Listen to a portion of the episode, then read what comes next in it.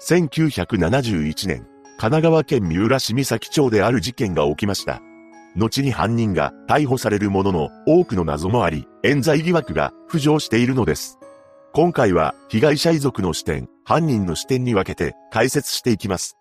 事件は遠洋マグロ漁港として知られる三崎町の船舶食料品店で発生しました。このお店を営んでいた当時53歳の計算は、49歳の妻、17歳の長女、14歳の長男の4人で幸せに暮らしていたそうです。しかし、1971年12月21日に突如としてその幸せは奪われてしまいます。なんと、長男を除いた計算とその妻、長女が何者かによって手にかけられてしまうのです。ここからは唯一の生き残りである長男の M 君の証言をもとに見ていきましょう。M 君は当時中学生でお店の手伝いもよくしていた少年でした。そして事件当日の午後11時頃、M 君は事務室の戸締まりをしていたそうです。すると裏口のシャッターが開く音がしました。このシャッターの鍵は壊れていたそうで、一人の男がシャッターを開けて入ってきたと言います。そしてその男は M 君に向かってこうつぶやきました。お父さんはいるかい？M 君は、この男に見覚えはなかったものの、父親の K さんは留守だったため、その旨を伝えます。ただ、この男は、その後もその場に残り、ソファーに座って、M 君と二人で話し始めました。その中で男は、お父さんやお母さんは元気か？以前に、君と会ったことがある、と話してきたそうなのです。しかし、M 君はこの男の顔は覚えておらず、適当に話をしていたわけですが、そうこうしているうちに父親の K さんが帰宅してきました。そして K さんが男の顔を見ると、珍しい人が来たな、と呟いたそうです。M 君は父親とこの男が知り合いなのだと思い、彼はそのまま寝ようと2階の自室へと階段を上がります。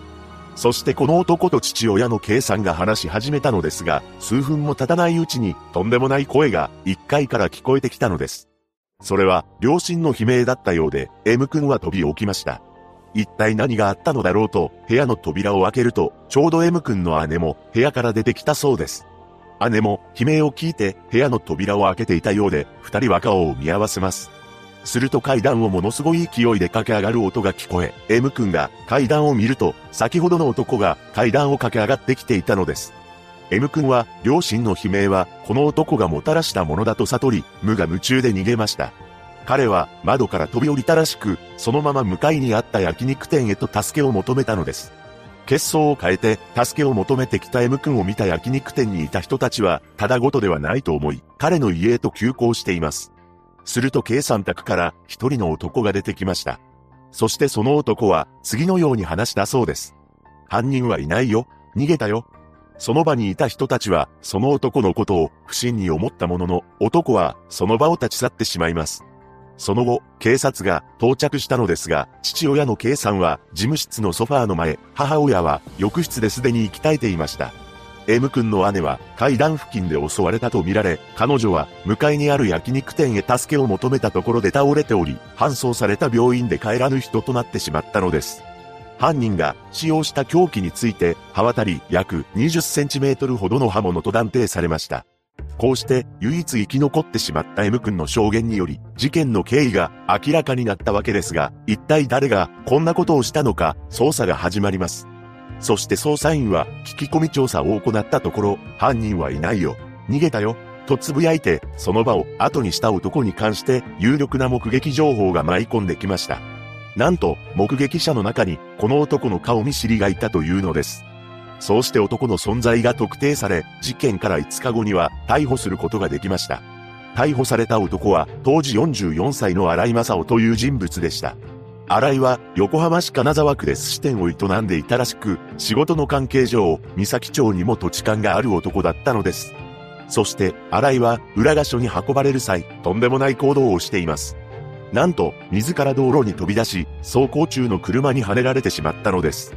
ただ、怪我は軽いものだったようで、簡単な治療を受けた後に、三崎署に移されました。そこで取り調べを行い、犯行を認めたのです。ここからは、荒井の自白を元に見ていきましょう。荒井は事件当日、K さんに一つの頼み事をしていたそうです。それは自分が営む店が経営不振になっていたために、K さんからお金を貸してほしいというものでした。その額は100万円だったそうなのですが、K さんはこれを断ったそうです。その際に K さんは新井に対し次のように言い放ちました。冗談じゃない。1万や2万なら貸してやるけども、小じみたいなことを言うな。そして新井の方を平手打ちしたらしく、新井は K さんの言動に激高し、ご信用に持っていた刃物で事件を起こしてしまいます。そうして、ことの顛末が明らかになったと見られた本件ですが、なんと、新井は後半で自白の内容を一転させました。つまり、自分はやっていないと、冤罪を主張し始めたのです。ここからは、新井が語る事件当日の流れを見ていきます。新井は7年ほど前の37歳の時に車で事故を起こし、身体障害第2種4級者となっていました。これにより足が不自由になっていたようで、それ以降は引きずって歩くようになります。事件当日の12月21日は車で三崎町まで来ていました。これは仕事で訪れていたというわけではなく、新井は自分の娘を探しに来ていたのです。何でも、新井の娘は高校生であり、学校をサボって家出を繰り返していたそうなのです。家出を繰り返す娘を、新井は探し回って連れ戻していましたが、事件当日も娘が家出をしていたため、彼女を探してさまよっていました。しかし、この日は娘が見つからず、新井はお腹が空いてきます。そこで計算宅の周辺のお店で酒をたらふく飲み、相当酔っ払ってしまったそうです。その後、眠くなった新井は計算宅の前に車を止め、車内で眠りこけていました。そんな中、新井は足音で目を覚ましたそうです。何でも、車の横を長靴を履いて、右腰に手拭いを下げ、髪はオールバックで中肉中背の男が通っていったそうなのです。そしてその男が、計算宅のシャッターを開けて、中に入っていくのを目撃しました。その時は、特に怪しいなどといった印象はなくただその男が計算宅に入っていくのを見ていた新井ですが、その直後に計算も帰宅してきたようです。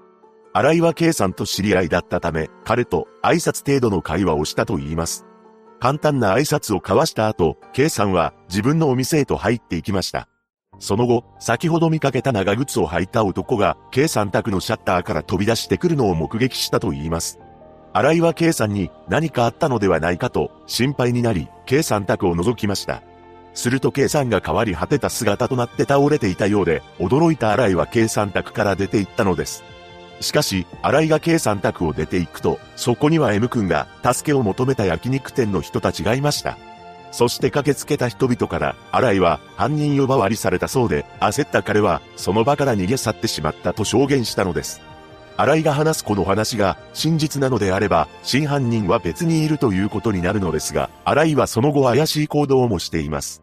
というのも、事件当日の深夜1時頃、新井は知り合いの店を訪れ、ある頼み事をしています。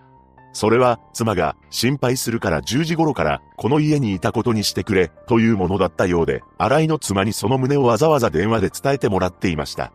つまり、事件現場にはいなかったというアリバイを知り合いに頼んで作ってもらおうとしたのではと指摘されたのです。また、事件の翌日、新井は急に生命保険に加入しています。一体なぜこのタイミングで入ったのかという疑問に関して、荒岩圭さんの事件を目の当たりにしたため、自分もいつこのような目に遭うかわからないと思い、保険に入ったと証言しました。しかし、裁判では、逮捕直後、車道に自ら身を投げて、車にはねられていることから、自分の罪を償う前に自ら命を絶つことで、家族に保険金を残そうとしたのではと疑われたのです。そうして自白から一転して無罪を訴えた荒井ですが、彼が冤罪である可能性は他にもありました。ここからは彼が冤罪と示唆される6つの要因を見ていきます。冤罪の可能性1、M 君の証言。まず、唯一の生き残りとなった M 君の証言ですが、彼が両親の悲鳴を聞いた後に、男がものすごい勢いで階段を駆け上がってきた犯人の歩き方に不自由な様子はなかったと証言しています。しかし、新井は足が不自由だったため、そのように階段を駆け上がることはできないそうなのです。さらに、階段の壁に手をついた痕跡はなく、刃物を持ちながら足の不自由な新井が壁に手をつくことなく階段を駆け上がることはできないのではともされています。これに関しては M 君が見た男と新井の身体的特徴が一致しないため別人なのではという声もあるのですが、M 君は事件前に男と事務所のソファーで話しているため、そんな彼が新井の顔を間違えるのかという疑問も残ります。ただ、後半で証言した近所の男性によると、M 君は、新井が犯人かどうかに関して、僕わかんない、と話していたそうです。冤罪の可能性に、タバコの吸い殻、実は N 君と男が事件前にソファーで雑談をしている際、その男がタバコを吸っていたのを見ています。そして、その吸い殻は、現場の写真にも写っていたようで、確かに男が吸ったであろうとされたのですが、なぜかその吸い殻は、警察が紛失してしまったというのです。そのため、その吸い殻から血液型などを特定することはできませんでした。冤罪の可能性3、指紋。現場には多数の指紋が残っていたのですが、新井の指紋が検出されたのはジュースの空き瓶からだけだったのです。なぜこの空き瓶に新井の指紋が残っていたかというと、事件から4時間ほど前に新井が K さんのお店を訪れていたからだと言います。その際、ジュースをもらったそうで、その点は裁判でも認定されていました。つまり、これだけの犯行を実行しておきながら、新井の指紋がジュースの空き瓶以外から出てこないのはおかしいという見解がされているのです。冤罪の可能性4、足跡。現場にはゴム長靴の足跡が2種類残されていたようで、一つは犯人のもの、もう一つは駆けつけた救急隊員のものだとされました。その足跡のサイズは25.5から26.5センチだったのですが、新井の足のサイズは27センチです。さらに、新井の両足は過去の事故の後遺症により曲がったまま固定されており、一定の角度以上に曲げることができないと言います。そのため、歩くときは、ガニ股歩きとなってしまうそうなのですが、現場に残された足跡に関しては、極めて正常な歩行能力を持った人間のものであり、荒井の歩き方とは一致しないという検証結果が出ているのです。冤罪の可能性後、帰り地、荒井は K さん宅を出た後、車で逃走しているのですが、彼の車内を調べたところ、米粒大の血痕があっただけだったそうです。そしてその血痕、K さんの血液型、新井の血液型、すべての血液型が A 型でした。つまり、現在のように DNA 鑑定の技術が進歩しておらず、新井の車内から発見された血痕が犯行時についたものなのか、被害者のものなのか、新井が事件より前に怪我をして偶然ついていたものなのかはっきりとわからないのです。また、新井の車のトランクに入っていた大工の道具袋の中にも A 型の血痕が付着していました。これに関しては唯一の物証として強調されたそうなのですが、道具袋が新聞紙の束などに埋もれていたのにもかかわらず、新聞紙自体には血痕が付着していなかったことがおかしいと指摘されています。冤罪の可能性6、凶器。犯行に使われた凶器と、新井が持っていた凶器は別物であると推測されています。そもそも新井が刃物を持ち歩いていた理由は、以前に自分の娘を探している時に、娘の仲間に取り囲まれて、暴行を受けるという被害を受けていたからだそうです。そのため、護身用として、操り小刀を持ち歩いていました。しかし、犯行に使用された凶器に関しては、刃渡りが約20センチほどのものであると断定されたのですが、新井が持っているものは13.8センチほどのものでした。ただ、これに関しては、逮捕まで5日間もの時間が経過しているため、凶器を処分しようと思えば、いくらでも処分できたはずです。このように、弁護人も冤罪を訴える中、裁判は進められたわけですが、新井の訴えが認められることはなく、1976年9月28日、横浜地裁は極刑を言い渡しています。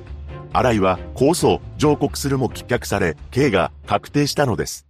しかし、その後も荒井は無罪を訴え続け、再審請求を行っていたのですが、2009年9月3日、病気により週間先の東京拘置所で、この世を去ってしまいました。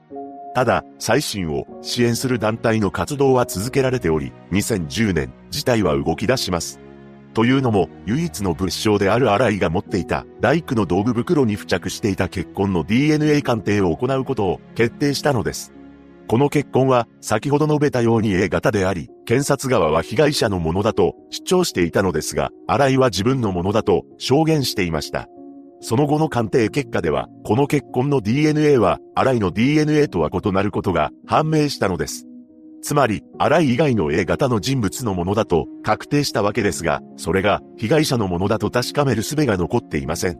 そのため、この結婚が一体誰のものであったか、それはわからないままとなっています。冤罪疑惑が残った本事件。新井は逮捕されてから38年間という長い期間を刑務所で過ごしたわけですが、最終的に彼は目が見えなくなり、食事以外の時はただただ独房の畳の上にうずくまるような格好で座り続けていたそうです。被害者のご冥福をお祈りします。